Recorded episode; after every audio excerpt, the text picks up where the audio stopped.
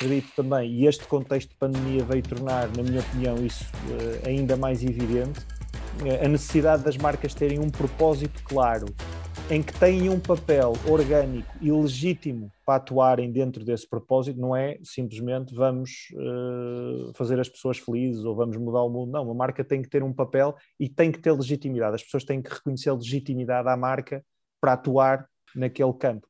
Olá a todos, sou Ricardo Pereira, sou administrador executivo da Common e, e sou um fã incondicional da, empatia e do CARE, se quisermos, é a comunidade que nós criámos em 2017 muito para praticarmos aquilo que andamos a pregoar e para não serem apenas promessas vãs, desde 2017 que fizemos e divulgámos alguns estudos sobre a importância da empatia como ferramenta das marcas para, para criar relações eh, bidirecionais com os seus consumidores, os seus utilizadores, e hum, há cerca de um ano iniciámos uma outra fase com conversas, com alguns debates, já em tempos de, em tempos de Covid sempre remotos, mas depois sentimos a necessidade de entrar com uma densidade maior e começámos uma, conversas mais individuais com alguns dos principais decisores de marketing em Portugal. E temos tido muito boas conversas, como aquela que vamos ter hoje, com o Bruno. Olá, Bruno, obrigado por teres aceitado o nosso convite. Obrigado por estás Olá. connosco. Olá, e Ricardo. se calhar eu apresentavas-te?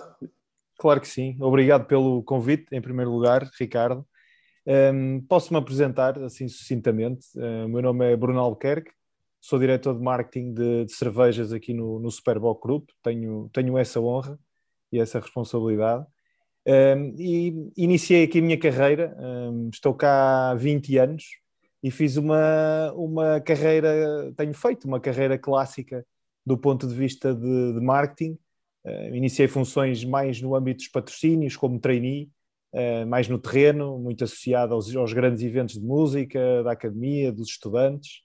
Um, depois enverdei pela gestão de marca mais, uh, mais clássica, fiquei como, com a responsabilidade da gestão de marcas premium. Depois tive o, a minha primeira grande prova de fogo.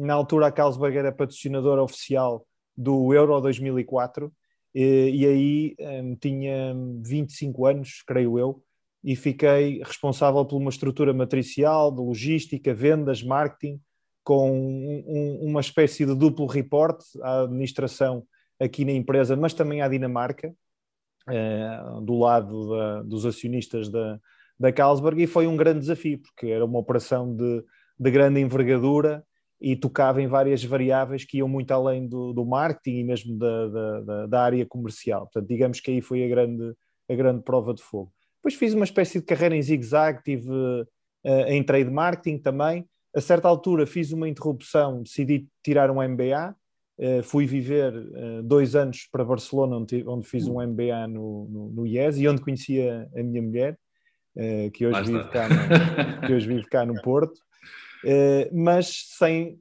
sem deixar de fazer também um ano sabático, foi uma, uma decisão que tomei nessa altura, e fiz coisas giras, lancei um negócio na área do, do, do turismo náutico, andei metido numas aventuras de, de empreendedorismo, e depois no final do MBA Uh, estive quase para ficar fora, na altura tive, tive aí umas hipóteses de, de, de trabalho.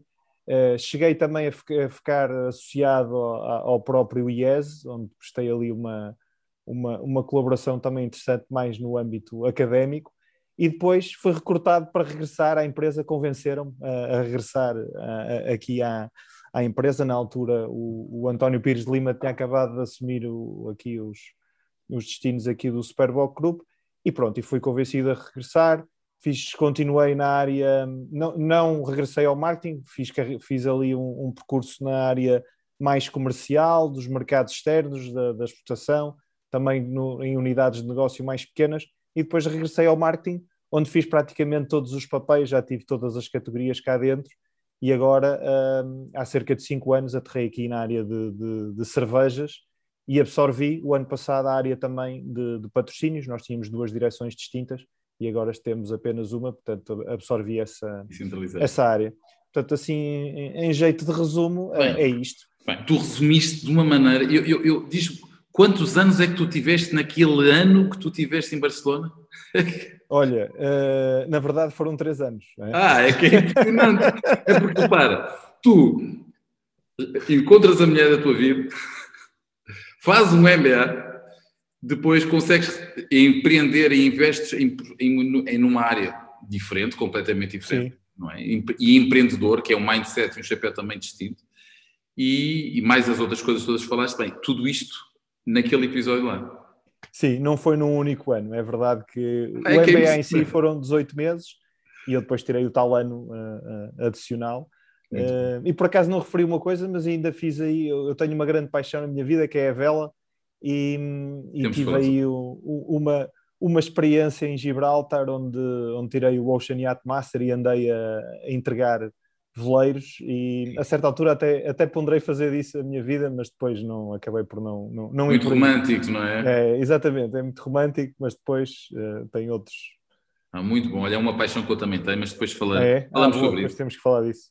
Muito bom. Bem, isto, só, esse, só esse episódio é marcante. E, e, e, atualmente, tu estás há 5 anos, certo, nas cervejas, e, sim, agora sim. até eh, acabaste por agregar mais coisas como os patrocínios naquilo que é o teu dia a dia, o que é que te dá mais gozo? Hum. Olha, hum, no meu dia a dia, o que é que o que é que realmente dá gozo?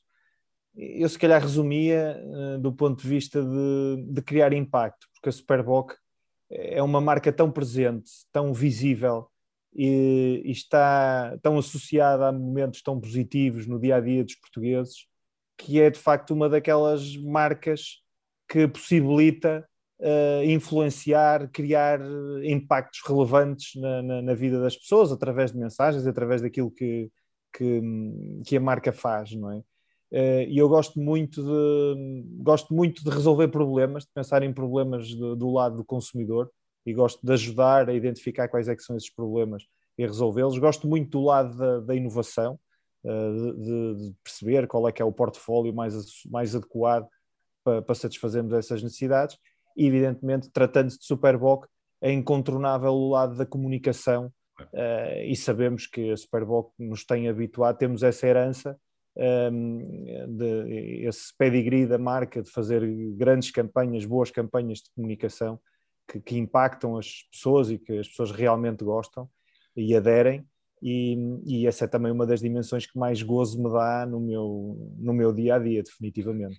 Sim, mas o que é curioso é, é, que, para além da dimensão e do impacto, obviamente, que tu consegues ter, porque estás nos frigoríficos das caixas das pessoas, mas também estás nos momentos de consumo no Oreca, e, e, mas é que, para além da dimensão e da cobertura toda que, que, tu consegues ter, tu tens um território, o território da amizade, que é claramente um território positivo, agregador, social by design, não é? Exatamente. E, e acaba por ser, per si, um, um veículo de canalização de coisas positivas e realmente elas também uh, acabam por ser transformadoras e até esti estimulam bons comportamentos. Eu diria que sim, portanto, uh, isso tudo é muito positivo, mas uh, e a parte menos boa?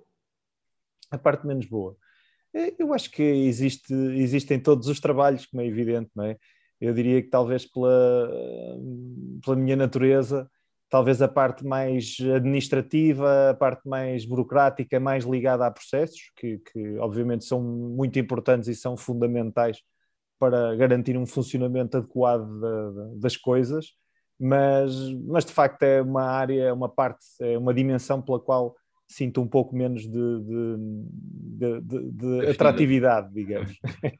Olha, isso leva-me a uma pergunta que se calhar eu guardava, que, tá, que eu estava a ver se fazia mais para o fim, mas se calhar tem, tem a ver com isso que tu disseste, que é cada vez mais a data impera e acaba por te dar não só insights interessantes para comunicares, mas eh, ela também é alimentada por uma, uma camada administrativa, como referiste bem, e, e, muito reporting, muitos dados, muitos dados, muitos dados. O que é que compõe, claro. o que é que é aquilo que o teu dashboard, que as métricas, os KPIs para os quais tens de estar mais atento? Sim. É, isso é, como se costuma dizer, uma never-ending story, não é?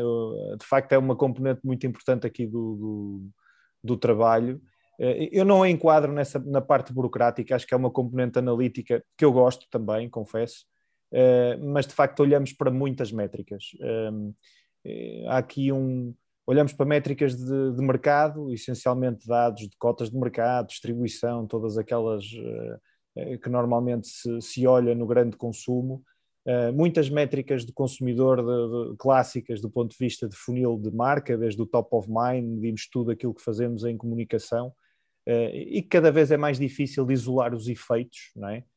porque é muita dispersão, muita fragmentação de meios, de conteúdos, e é difícil isolar esses efeitos, como eu dizia, mas fazemos essa monitorização, fazemos monitorização de, de usage e de, de atitudes um, do, em diferentes canais e, evidentemente, muito importante, uma monitorização muito próxima da imagética, do tipo de associações e de mensagens de percepções que a marca gera um, junto dos consumidores e que no fim do dia uh, a prova dos nove uh, define-se no brand equity e que é uma agregação, digamos, de, de, várias métricas que vão desde os níveis mais básicos relacionados com, com a, a notoriedade até aos níveis mais complexos, mais de relação um, com a marca e que nós medimos uh, de uma forma muito próxima, muito periódica. Isto tudo, um, evidentemente, também agregando a componente qualitativa. É muito importante também ter aqui esta dimensão uh, onde se faz a interpretação mais, mais interpretativa, uma dimensão mais interpretativa. Subjetiva, onde, não é? Exatamente, onde procuramos estar mais junto dos consumidores e perceber uh, realmente o que é que está por baixo da superfície, não é? Porque as pessoas nunca dizem de forma declarada aquilo que é. Temos sempre que fazer aqui segundas e terceiras derivadas e essa é uma parte muito, muito interessante e que é muito importante também aqui no nosso, no nosso trabalho. E às vezes o que dizem não é o que fazem, não é? Portanto, ainda há essa, essa eu, eu, diria, eu diria que quase nunca há aqui um match, não é? é sempre, dizem sempre coisas diferentes, não é? Olha, isso leva a um. Num, por perfilagem, eh, nós estamos numa indústria que é catalogada como criativa e, obviamente, que é talvez das principais ferramentas que temos. Mas a verdade é que, e a nossa conversa tem apontado muito para aí, que é a criatividade é cada vez mais alimentada por uma camada cada vez mais densa de, de dados e de, e de, e de fontes completamente, às vezes, dispersas e que carecem de, de das nossas equipas, carecem de um, competências e ferramentas. A caixa de ferramentas mudou, não é? Carece de ferramentas distintas. E, tem sido para ti um desafio conseguir uh, ou uh, conseguires que a tua, a tua equipa adquira essas ferramentas ou recrutar no mercado pessoas com esse mindset? mais data-oriented? Um, eu diria que, claro, há sempre desafios e, e aqui no nosso lado é, não é só esse, há outro tipo de, de, de desafios. Eu diria que essa dimensão da, da, das competências analíticas é seguramente uma das mais importantes e eu acredito que no futuro uh, vá assumir ainda mais uh, proeminência, uh, claramente. É verdade que, do ponto de vista de competências de digital ah, já consolidadas, não é tão fácil assim encontrar no mercado ah, essas competências assim de uma forma fácil, uhum. não, não é verdade. Mas eu creio que a, a adaptação um, é possível, ela tem estado a ser feita e, no nosso caso, eh, na minha, na minha modesta opinião, eu creio que com, com algum sucesso.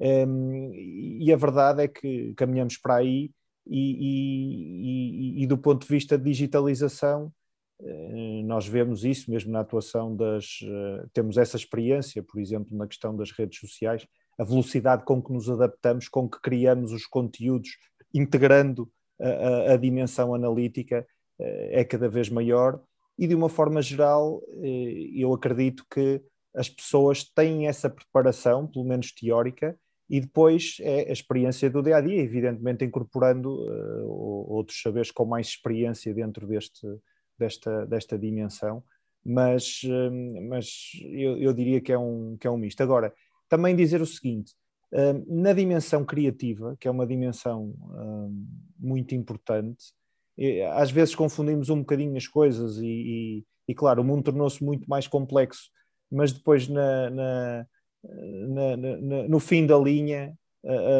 as boas ideias um, têm muito mais de genes de imaginação, tem uma componente muito importante de, mais associada à imaginação, evidente que o conhecimento também é, é muito importante, mas um, esse talento mais ligado ao mundo da criatividade tem também, continua também a ter uma boa, uma, uma enorme preponderância e no fim do dia uma boa ideia é uma boa ideia, ok? E, e não há, hum, não há, não, não, não há este, esta, eh, esta questão de estarmos reféns de, dos dados e de termos uma. E, eh, claro que é importante termos esse, esses inputs, mas uh, a verdade é que o, o diz-nos a experiência que os sucessos que vamos tendo muitas vezes vêm quase uh, da fonte criativa independente, se assim posso colocar uh, a questão, e essa continua a ter uma, uma preponderância muito, muito importante. Eu, eu, diria que nunca, nunca foi tão importante a, a, ideia, porque tu tens cada vez mais ruído e fragmentação. E, claro. se, sem uma ideia realmente forte e que, e que seja realmente diferenciação, tu és só mais um. E, e que 100%, 100 de acordo, consigamos nós alinhar estas tribos e estes vários chapéus que às vezes cada um de nós tem que ter durante o mesmo dia. E acaba claro. por ser interessante. Olha, mas um chapéu que tu falaste aí, que também com uma área da potência tua, que era a questão da inovação que é algo que te dava algum gozo. E, e, a verdade é que eu tenho sentido com alguns pares teus, é que alguns pares teus estão muito virados para a camada da, da comunicação, há outros que já vão muito mais para a área de marketing e para a área da omnicanalidade e transacionalidade, e, e há outros que estão muito na componente da experiência já e começam a mergulhar também na inovação. E tu sentes que com isto o nível de exigência que tens tu e os teus pares, obviamente, é cada vez, e a exposição também é cada vez maior e o protagonismo para o negócio tende a, a crescer, ou achas que estamos num sentido inverso e há mais, e há mais desvalorização relativamente a este papel? A desvalorização relativamente ao, ao, teu papel ou dos teus pares na, na, enquanto eh, tomada de decisão e na, nas, nas grandes estruturas? Não, eu acho que não. Pelo menos da experiência que eu tenho tido neste setor um, e, no, em, em, fast moving consumer goods um, genericamente, eu acho que o, o, papel dos marketeers, se era isso que tu estavas a, referir especificamente, é, quer dizer, é um papel eh, que tem, tem cada vez mais um, um, um tem o grau de complexidade tem aumentado mas também tem aumentado o valor acrescentado, se, se assim posso dizer, uh, da função.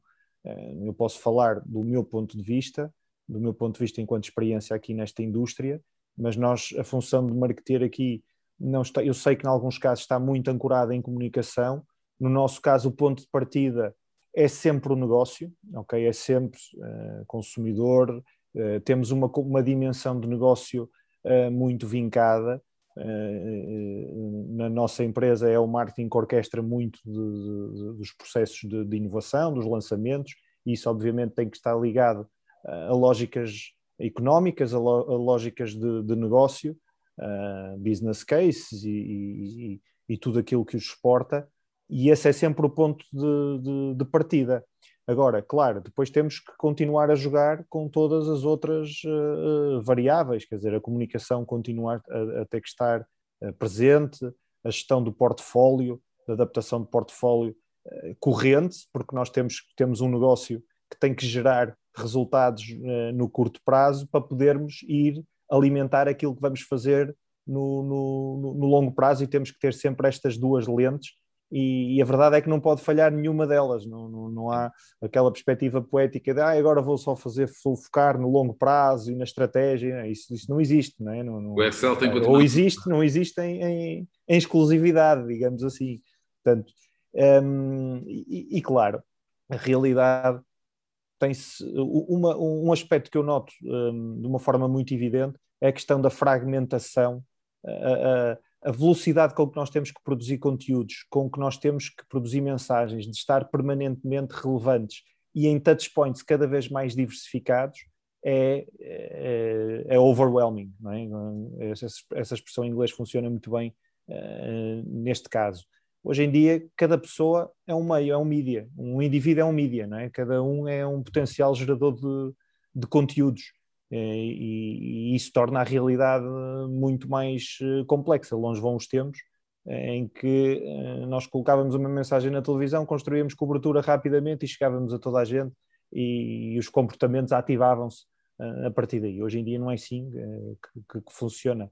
É muito mais difícil atingir de uma forma, um, de uma forma relevante as audiências, um, mas acredito também, mais uma vez aqui dando uma no cravo, outra na ferradura, a questão da automatização dos dados, dos processos de recolha de dados, da digitalização, o que nos permite é afinar mais a forma como nós atingimos essas audiências, e isso é uma grande mais-valia. Mais do outro lado, acredito também, e este contexto de pandemia veio tornar, na minha opinião, isso uh, ainda mais evidente, uh, a necessidade das marcas terem um propósito claro, em que têm um papel orgânico e legítimo para atuarem dentro desse propósito, não é simplesmente vamos uh, fazer as pessoas felizes ou vamos mudar o mundo, não, uma marca tem que ter um papel e tem que ter legitimidade, as pessoas têm que reconhecer legitimidade à marca para atuar naquele campo e não basta criar empatia. É, tem que se criar empatia, mas também ter uma. Um, temos que ter ação, não é? A marca tem que fazer,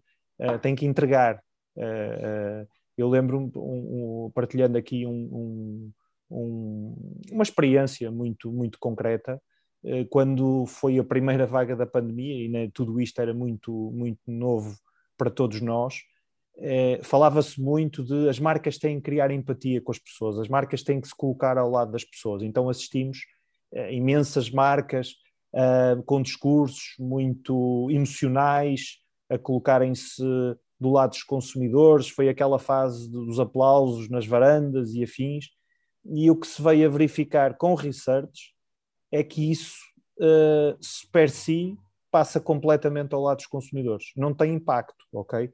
aquilo naquele momento parecia assim um, um, um, algo muito com grande impacto nos consumidores e que as pessoas iam valorizar muito, mas isso por si foi um balão que se esvaziou muito. E as marcas que fizeram a diferença foram as marcas que, além da empatia, foram capazes de entregar com ações concretas um, e resolver problemas concretos na vida dos consumidores. Nós tivemos um exemplo muito interessante com o qual aprendemos imenso, foi quando lançamos a, a ação do Superdoc, onde foi uma altura em que havia uma, uma escassez de, de álcool gel, e, e, aqui rapidamente nos convertemos, uh, e isto nem foi uma ideia específica da área do marketing, foi um jogo de equipa enorme que, se, que ocorreu aqui na empresa, e de repente estávamos a usar o nosso processo de desalcoolização da, da, da Superboc para produzir a Superboc sem álcool, de repente estávamos a aproveitar esse subproduto e com através de uma parceria conseguimos produzir álcool gel para oferecer aos hospitais. E nós percebemos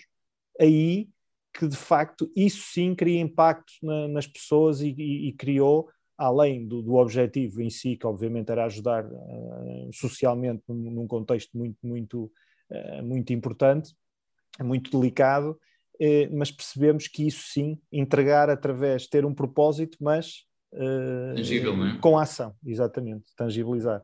Pronto, e, e, principalmente em gerações tão mais novas que têm um efeito contágio gigante bottom-up, é? para os mais velhos acabam por ser muito contagiados pelas mudanças atitudinais que vamos encontrando. É isso, tu falas de, de, de practice what you preach. Se não for efetivamente, se não houver uma ação, se não houver uma tangibilização daquilo que tu dizes, e, e, melhor ainda, se só disseste depois de teres feito, um bocado como os ativistas uh, faziam. Uh, tens, eh, afastas-te da, da, promessa plástica, que, que, muitas vezes é uma conotação de, de euros e dólares de, atirados fora, quando vem só com aquelas promessas e aqueles chavões que, que já não tocam em ninguém, porque as pessoas não, não, não, querem ouvir. E, e, quando tu falas da Superboc, e, e deu o exemplo que tu falaste, acho que foi um dos excelentes exemplos, tens, tens obviamente, em 20 anos, que falaste há pouco, eh, tens certamente muitas histórias, muitas histórias para contar. Qual é que seria aquela que tu gostarias de destacar como um marco importantíssimo, além do teu episódio em Barcelona, um marco importantíssimo que, que vais sempre recordar-te e achas que foi marcante para ti também e para a Superboc, obviamente. Sim.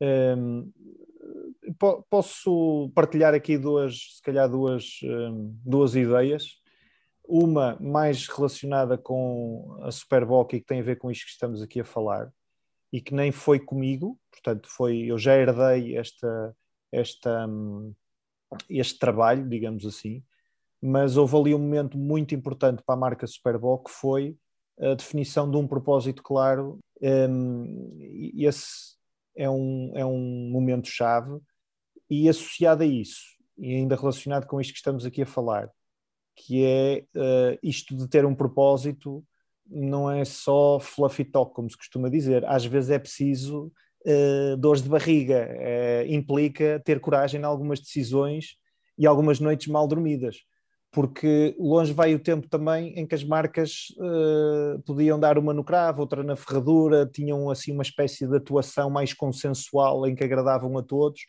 E hoje em dia nós aquilo que verificamos é que as marcas têm que, têm que assumir posições, têm que se chegar à frente, uh, têm que tomar atitudes fortes e a Superboc felizmente tem tido um histórico de ser uma marca bastante um, progressista nesse sentido.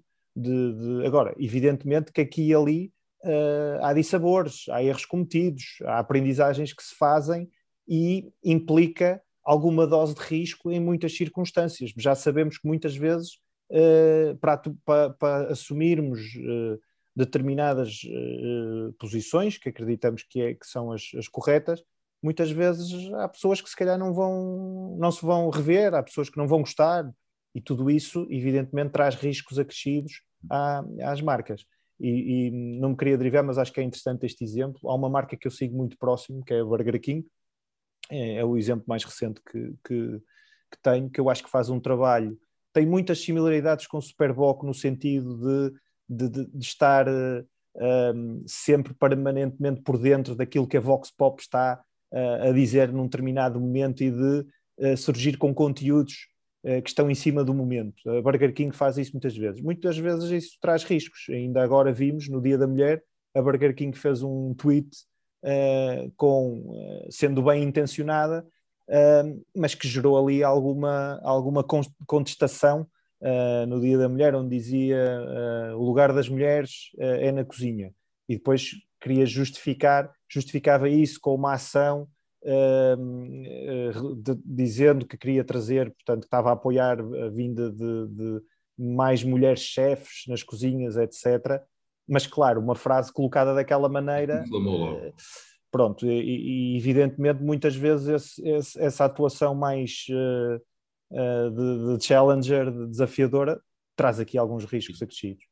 Pronto, um outro momento que eu ia uh, destacar, que eu acho interessante, foi quando eu estive responsável pelo lançamento da marca, fui responsável pelo lançamento da marca Summersby em, em Portugal, e foi um projeto que deu muito, muito gozo, porque na altura a categoria de cidras era totalmente inexistente em Portugal, e ainda por cima tínhamos um, um passado uh, não muito sucesso, tinha havido uma, um lançamento de uma cidra que, que não tinha corrido bem, e com algum investimento associado no passado, e, e, havia até internamente um certo descrédito uh, por um lançamento desse género. A categoria não existia em Portugal, não era relevante, uh, e esse projeto deu muito gozo porque, evidentemente, com uma equipa grande, mas fomos capazes de, de lançar, de criar uma categoria nova uh, em Portugal, e às vezes basta mudar um bocadinho o, o frame of reference, não é? de dizer Uh, ok, se calhar não vamos atuar nas cidras, vamos atuar no âmbito das bebidas refrescantes mais alargado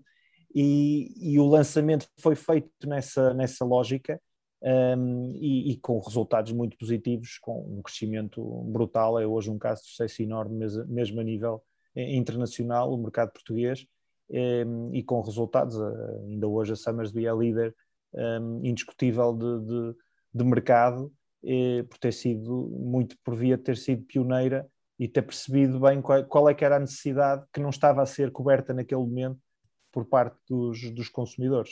Ou seja, começou no, no, no, território, no posicionamento do refrescante e não apenas na cidra, não é?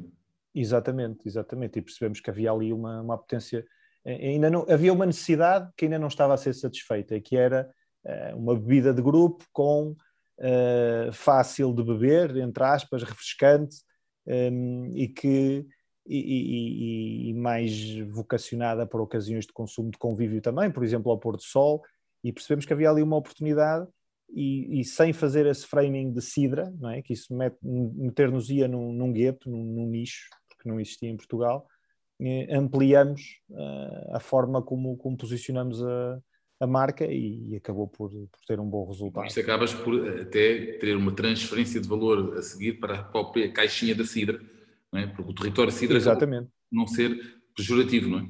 Exatamente. Estás por outro ponto. Brilhante.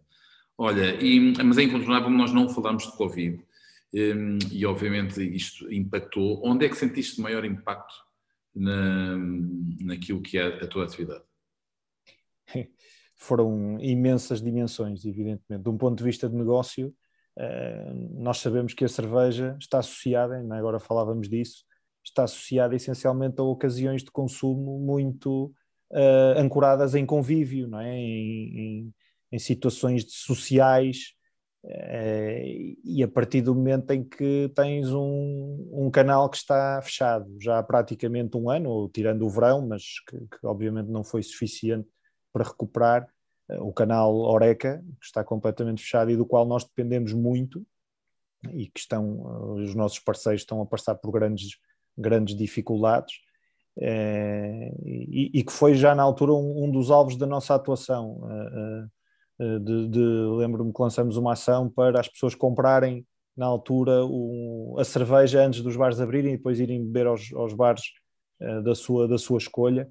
Mas isto para dizer que, evidentemente, há aqui um, um, um, impacto incontornável do ponto de vista de negócio, porque dependemos muito deste, deste canal, as próprias situações, as festividades, uh, os, os, concertos de música, os eventos, os festivais, uh, as festividades populares locais.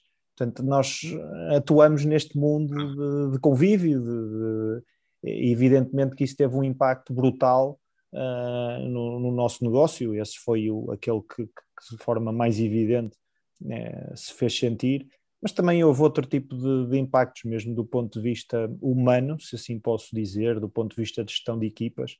Eh, passamos por uma situação, tal como todas, grande parte das empresas, em que se colocou de repente inúmeros desafios, não é? tivemos que passar todos para, teletrabalho, eh, pessoas com maiores um, estão mais isoladas, evidentemente que isto tudo tem, requer um, uma gestão diferente daquilo que fazíamos, eh, e eu acho que esta dimensão humana foi uma dimensão um, muito importante e continua a ser-lo uh, neste momento. Uh, eu acho que, do ponto de vista uh, de, de, de, gestão, de, quer, quer marketeers, quer uma dimensão de gestão mais genérica, acho que este, a questão da gestão das equipas, da motivação, dos níveis de energia, acho que isto é fundamental em termos de processo de trabalho um, para nós conseguirmos uh, superar eh, esta, esta fase. E não é de negligenciar, antes pelo contrário,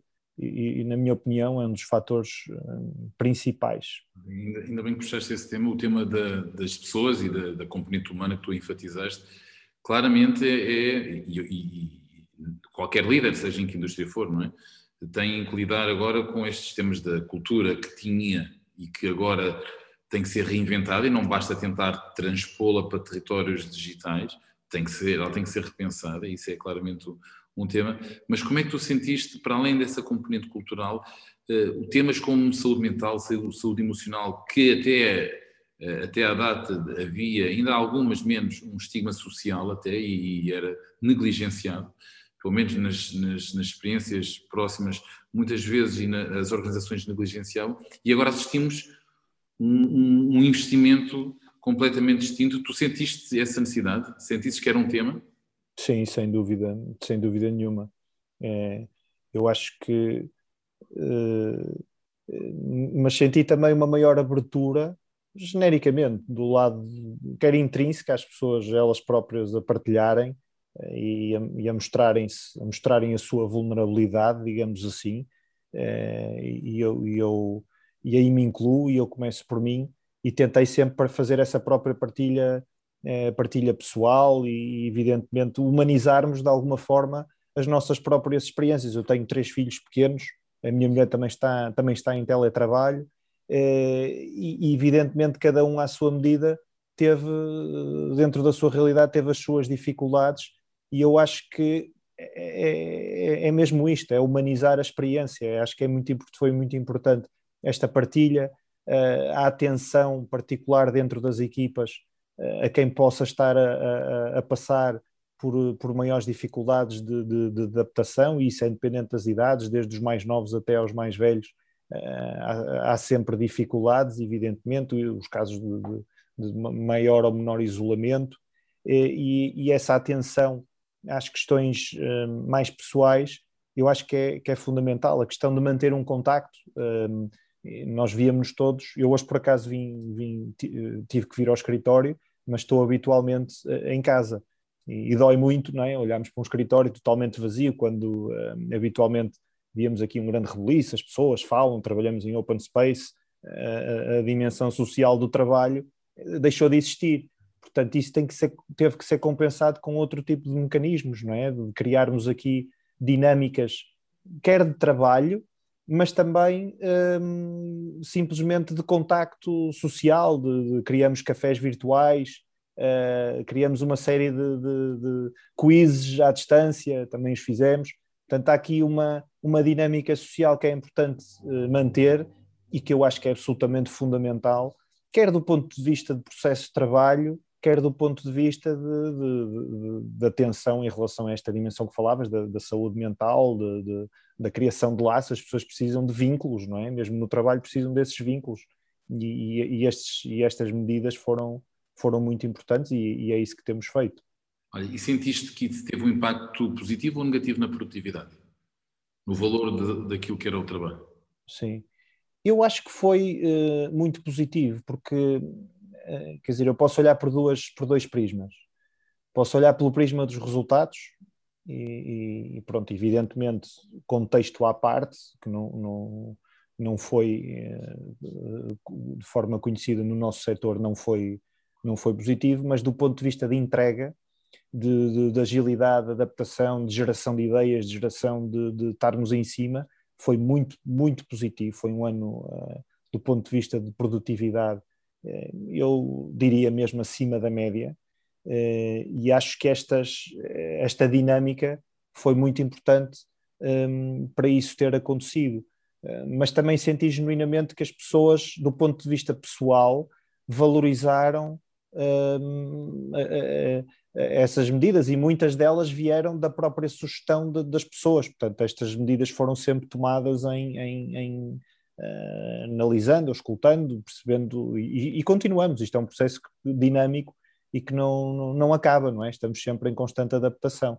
Portanto, eu diria que de, de, dessas duas dimensões isso foi. foi Acabou por aproximar eh, as pessoas, apesar do paradigma é, mais afastadas fisicamente, mas acabou por aproximar as pessoas? Não sei, Ricardo. Eu, um, eu acredito que sim, mas acho que ainda é cedo uh, para, para haver assim eh, grandes conclusões eh, em relação a isso. A, a, verdade é que, apesar da distância física, e há pessoas que eu já não vejo há muito tempo mesmo, eh, a verdade é que isso não, não, não parece, não parece. É como se, se tivéssemos estado sempre, sempre juntos e eu acredito que este sentimento, estou a partilhar a minha experiência pessoal, mas acredito que as pessoas sintam sintam isto. Portanto, essa proximidade está lá, mantém-se, não é? Olha, e, e vais, ah, vocês certamente vão voltar depois a um regime presencial, ou pelo menos híbrido, eventualmente. Sim, espero que sim. Há eh, aprendiz... eu também, eu também. Há aprendizagens que ficam e que vão continuar daqui, destes tempos? Sobre estas ah, relações, estes processos. Por exemplo, a componente social passou a ser calendarizada também, não é? Eh, foi um dos momentos, estes, estes, aquilo que era informal e espontâneo, a conversa de corredor, eh, ou à volta do café, neste momento tiveste que, que, que encontrar e calendarizar e blindar momentos para proporcionar isso. Este é sim. é um das coisas que vão, vão continuar. Eu acho que sim, acho que há aqui hum, formas de trabalhar que se vê, se vê que, que é possível de, de, de implementar é interessante, nós aqui na empresa já tínhamos um, um, um, um, regime, entre aspas, em que era possível as pessoas trabalharem um dia por semana uh, a partir de casa. Uh, isso já era possível, já o fazíamos antes. Uh, e, e, quer dizer, isto vem provar que é possível manter níveis de, de produtividade. Acho que também não é positivo o 100%, não é? acho que isso não é. Uh, acho que tem que haver uma grande componente de presencial, na minha opinião. Acho que isso é muito útil, é muito proveitoso, mas acho que nos uh, estamos agora dotados de mais ferramentas para uh, subir o nível de produtividade, aumentar o nível de produtividade e espero eu que da qualidade de vida das pessoas também, porque isso também é aqui uma, uma equação que eu acho que é importante ser gerida eh, e que eu acredito que no futuro eh, esse vai ser o grande benefício, eh, é que além de aumentarmos a produtividade, também vai ser possível criar um impacto positivo na, na, na vida da, da, das pessoas, porque é possível entregar. Isso depois acaba por se refletir no que elas entregam também de volta no trabalho. Sim. Embora eu acho que ainda estejamos num estágio de maturidade um, reduzido, porque o que tem acontecido é, é que, é que, eh, e também vou falando por mim, eh, ao estarmos à, à frente de um ecrã, eh, o, o grau de, de, de, exigência mental é muito elevado, eu, dizer, as pessoas chegam ao fim do dia cansadas e têm tendência a esticar uh, as horas de trabalho. As reuniões ficam mais produtivas, na minha opinião, e mais objetivas, mais pragmáticas, eu sinto isso, mas por outro lado temos tendência a abusar mais delas e de esticar mais, às vezes as pessoas depois estão em, estão em casa, os, os espaços confundem-se, se calhar almoçam em frente ao computador, não têm tantos momentos de pausa, fazem tudo em, em seguida, portanto, eu acho que é preciso ainda atingir aí um, um nível de maturidade desde esse ponto de vista, porque acho que ainda, ainda não estamos lá, ainda não estamos lá. Olha, e, no, e, no, e na gestão de, do orçamento, no budget, sentiste grandes flutuações naquilo que eram as alocações e, e o volume também? Claro que, que, houve ajustes grandes, não é? Eu penso que em todas as indústrias que passaram por desafios, eh, isso claramente há aqui um, um critério de sustentabilidade e diria até de responsabilidade económica que é preciso cautelar, mas, eh, pelo menos do nosso lado, sentimos que uh, há, houve um compromisso com a manutenção dos níveis adequados de investimento nas marcas. Portanto, não, não, nunca se colocou a questão de repente desligar da ficha uh, e deixar as coisas correrem dessa forma. Não. Uh, eu, eu, creio que, que, as decisões foram, foram tomadas da forma mais adequada, assegurando sempre um nível mínimo de, de, de, de apoio, um nível, uh, diria mais do que o mínimo até, um nível adequado de apoio à atividade uh, principal das marcas. No caso em particular de Superbox, seguramente que assim foi. Olha, e aquilo que tu vês olhando agora para a frente, que sejam as grandes milestones, os, se quiseres, os fatores críticos de sucesso que tu vais enfrentar na Superbox para que, para, para que ela se mantenha ou continue a crescer uh, nos, na próxima década. Quais é que tu vês que são os principais desafios aqui? Sim, eu, eu diria, hum, quer dizer, isto é, hum, daria aqui uma pano para mangas, não é? Mas eu, eu diria que, voltando ao meu ponto essencial do propósito, uh, que, que eu acho que não é, não é teórico nem é só conceptual, é acima de tudo prático, pragmático, eu acho que esse vai ser uh, o principal fator de sustentabilidade da Superboc, não só da Superboc, mas uh, das marcas em geral. Acho que as marcas que encontrarem um propósito que seja relevante e, como eu dizia no início, conseguirem ter um papel que seja legítimo, que seja orgânico, uh, acho que essas marcas, isso vai ser o fator uh, fundamental de longo prazo do ponto de vista de, de marcas.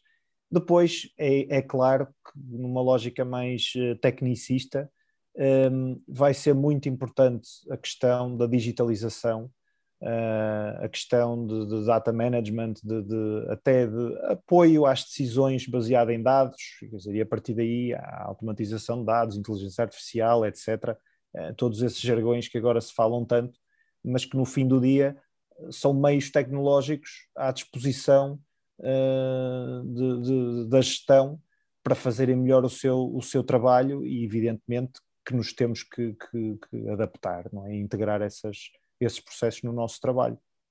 E acho que vão ser fundamentais, seguramente, uh, no, no, futuro. E, e, não só para, foi como disseste, não só para a Superboc, mas para qualquer marca que, Sim. como a Superboc tem. Olha, e pela tua lente, e já tocámos um pouco aqui, qual é que é, se tivermos que ser, até podemos ser redutores, a principal característica que tu achas, achas que vai fazer a diferença, não é nas marcas, mas no marketeer? que é, qual é a competência ou a característica que ele deve ter e que vai fazer. Eu, eu, diria, uh, além do, daquelas que são as óbvias e, e, que ainda tem um bocadinho no jargão, não é? as competências analíticas, a visão estratégica, o impacto, a influência, etc, etc. Uhum. Há uma, e competências analíticas, seguramente que isso está lá, mas eu diria que o que faz mesmo a diferença são as soft skills, são as competências comportamentais. Não, não tenho dúvidas disso e, e, à medida que vou adquirindo experiência, consolido cada vez mais eh, essa, essa minha convicção. Uh, e, e, e, se calhar salientava aqui uma, não sei se isto pode ser bem qualificado como uma competência, mas eu acho que neste mundo em que nos movemos de, de marketeers, acho que é absolutamente fundamental e que faz muita diferença também, que é simplesmente encarar o mundo com uma curiosidade insaciável. Aquilo que eu vejo é que as pessoas que têm muita curiosidade, muita sede de perceber o que é que está a acontecer no mundo, uh, mantêm este espírito aberto de, de absorver. Isto tem um, um, um upside enorme na nossa atividade enquanto, enquanto marketeers, enquanto gestores, porque uh, é uma forma de estarmos constantemente a, a, aprender, a absorver o que é que está a acontecer no mundo e a ligar a marca com isso que está a acontecer. Porque se cristalizarmos e deixarmos de, de, de, de estar atentos àquilo que está a ocorrer, facilmente criamos aqui um gap grande uh, e, e, perdemos relevância nos briefings que fazemos, nas forma como nós definimos os problemas. Nós, enquanto gestores, cabe-nos a nós, eh, se calhar a agência tem um papel mais criativo, uh, a nós cabe-nos definir muito bem qual é o problema que queremos resolver, não é? E, e, esta definição passa muito por encarar o mundo com este, com este grau de, de abertura e de curiosidade. Não sei se isso pode ser qualificado como uma competência, mas eu acho que. Acabaste de embrulhar muito bem numa sede de, de, e curiosidade. É um bom embrulho porque acarreta uma série de soft skills, como falavas. Tu tens aí a humildade, a capacidade de ouvir, não é? E, e, e só estas duas são ingredientes que, porque ainda por cima, como disseste, as soft skills não são só essenciais, são das mais difíceis de trabalhar, não é? E as hard skills eh, têm género, ferramentas, claro. são muito mais uh, fáceis, mas a, a, agilidade com que tu consegues experimentar e a humildade para perceberes que se calhar os teus, as tuas crenças estavam erradas, porque vais pôr em causa, vais conhecer, conhecer uh, claramente é um bom embrulho para uma série delas. Não é um, eu acho que são muitas. Sim, é verdade. Encerra em si uma multitude de dimensões. Olha, e, e no tema da, da, da relação com a agência que é, já falámos da marca, do, do marketeer e, e, a agência, tu falas que definir o problema, identificar um problema, se calhar é algo que tu tens de ser, tu e a tua equipa, muito mais fortes e que se calhar a agência teria uma missão eventualmente mais criativa. Como é que tu vês esta evolução? Eh, antes da evolução, como é, quais é que são então, os tais ingredientes eh, que são os diferenciadores nas agências? Aquilo que no futuro vai ser cada vez Sim. mais relevante. Eu acho que aí, nesse campo, um, há, há, um denominador comum que eu acho que é muito importante e que, e que se vai mantendo, e que acho que se vai manter no futuro, e que é o talento, não é? O talento criativo. Uh, e eu acho que mais do que identificar agências, é muito importante identificar o, o, o, talento, não é? De, de, do que vem aí de, de criatividade e que, e que que sabemos que, claro, não, não, não, não abunda, abunda no sentido, há muitos talentos, evidentemente, mas hum, é, sempre, é sempre um desafio, não é? É, é, o último teste do algodão, é a qualidade das ideias, uh, a forma como um, se, se resume, se consegue ir até ao cerne, à essência um, da, da, da, ideia, do problema, do, eu uso, estou sempre a usar esta expressão do less is more, de, de tentarmos simplificar até ao máximo, não é? Eh, eu acho que esse é o teste de algodão fundamental e é a competência principal da, de, uma, de uma boa agência, não é? é? é perceber qual é o talento que lá está e, e a capacidade que tem de criar ideias uh, que nos posicionem e que nos coloquem num, num, num, enquadramento, que coloquem as marcas num enquadramento uh, positivo de, de crescimento, de, de, de, proprietário, não é? E, e, muito relevante para os consumidores, não é? Porque se nós, nós vemos Quer dizer, a quantidade de mensagens de estímulos que existem uh, todos os dias de várias marcas criadas por várias agências, aqueles que depois nos tocam realmente não são assim tantos, uh, não são assim tantos como, como isso, não é? E, e, isso de facto é algo muito importante e que não é fácil de fazer, é cada vez mais difícil, porque é como eu digo, são cada vez mais marcas, cada vez mais mensagens, cada vez mais meios, mais expressão. É, por isso é que, uh, simplificando a, qualidade de uma boa ideia, é, e, que, e, que, e, que, evidentemente elas são, são um, muitas delas, quando são boas, nós conseguimos, podemos não identificar logo, mas depois, no fim, quando são executadas, nós percebemos quando, quando a ideia é boa e quando, e quando resulta. Portanto, eu diria que essa é a principal uh, característica.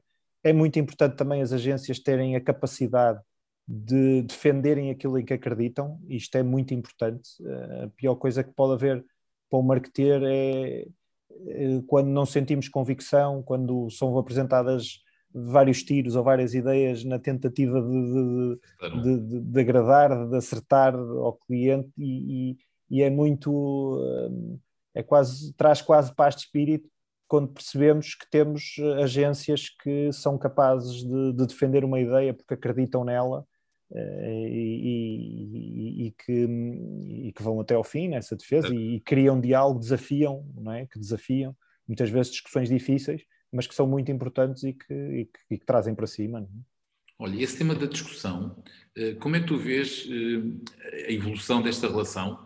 Eh, porque as coisas, até basta ver, o nosso, o nosso ecossistema no marketing está, há cada vez mais tipos de players, de entidades, e ele está cada vez mais blurred, mais misturado. É? Como é que tu vês a relação a tua relação com as agências, ou a relação de uma marca com, e do anunciante com, com as suas agências, como é que tu vês a evoluir?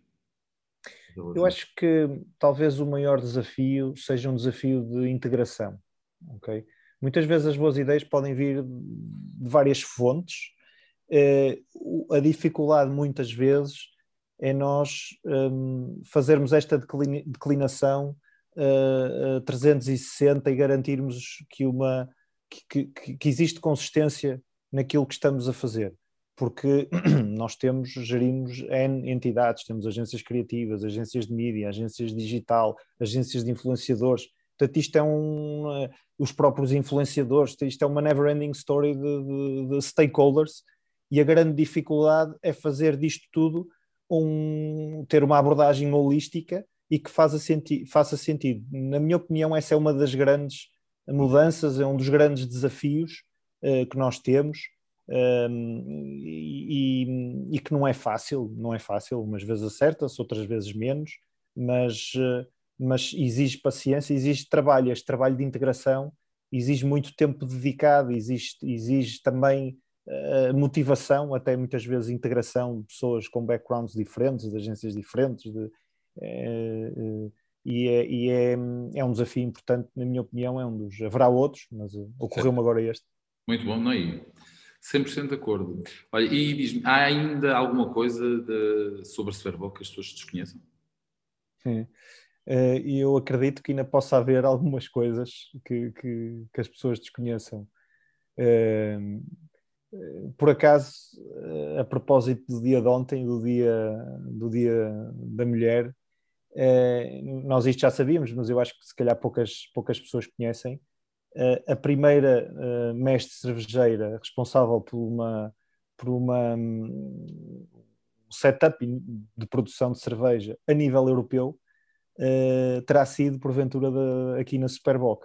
Eu digo porventura porque evidentemente com centenas de cervejeiras no mundo inteiro desde o século XIX é impossível garantir cientificamente que isso tenha ocorrido mas a verdade é que dentro da nossa panóplia de contactos, e que é enorme na, na Europa, eh, aparenta, seguramente que em Portugal isso, isso é verdade, eh, mas mesmo na Europa, aparentemente nós fomos a, a primeira empresa a ter uma, uma mestre cervejeira ali no, no, na década de 60, foi assim que, que foi, um, ehm, e, e, e, tivemos, eh, portanto acho que isso é, dentro deste contexto recente, foi o que me ocorreu, o que me, o que me ocorreu uh, partilhar. Olha, e que hum, já em, em jeito de resumo, Uh, uh, que, que, mensagem ou que conselho deixarias a, ao, ao, diretor de marketing, um par teu, na, neste contexto? Uh, conselhos. Quem sou, quem sou eu para dar conselhos? Mas se calhar deixo, sendo consistente com aquilo que fui, fui dizendo, talvez as duas, aqui, sublinhava aqui duas ideias-chave uma uh, volta à questão do propósito da marca, que não me vou alongar porque acho que já falei uh, disso o suficiente, mas acho que realmente é muito importante, não me canso de, de o apregoar.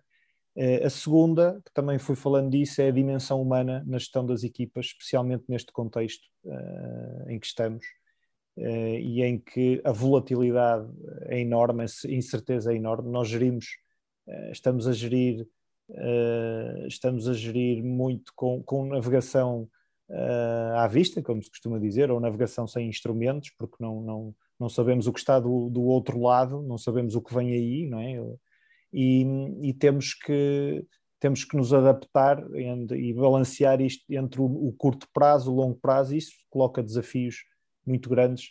Eh, e eu acho que a dimensão humana, até dentro daquilo que falamos, da questão da saúde mental, de, de todas estas questões, que estão agora na ordem do dia, eu acho que esse cuidado, essa atenção do ponto de vista de, de liderança é, um, é absolutamente crítica. Eu acredito muito nisso. Olha, um, já, vai, já vai longa a conversa. Queria-te agradecer bastante uh, o teu tempo e os. E, e estamos cheios de conteúdos, cheios de pistas, e, e, ainda por cima aquilo que tu falavas, que era uma das características importantes das agências, que era a capacidade de ter boas ideias e conseguir eh, sintetizá-lo e simplificá-lo, acabámos por ter eh, facilmente, em qualquer resposta tua, dava para desdobrar, porque havia ali muito, muito para falar, mas uh, vamos, vamos, acho que vamos ficar por aqui. Vamos continuar a conversa noutros momentos. Vamos certamente ter oportunidade em alguns debates voltarmos a, a encontrar. Queria-te agradecer, agradecer bastante. Um... Obrigado, eu é que agradeço. Conversa é sempre, é sempre ótimo conversar sobre estes temas, para quem gosta, não é? Evidentemente. Eu agradeço também essa oportunidade. Obrigado.